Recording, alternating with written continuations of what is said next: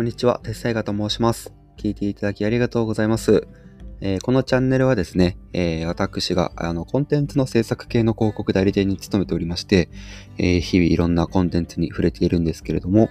でそんな中で、え自分が特に心動かされたようなコンテンツについてですね、まあ、その心の動きの原因を整理したり、え追求したりとかしてみたりして、え聞いていただく方の明日お仕事で、まあ、ちょっと雑談で使えるようなキャッチーなパッケージにしてお届けするということが目的のチャンネルになってます。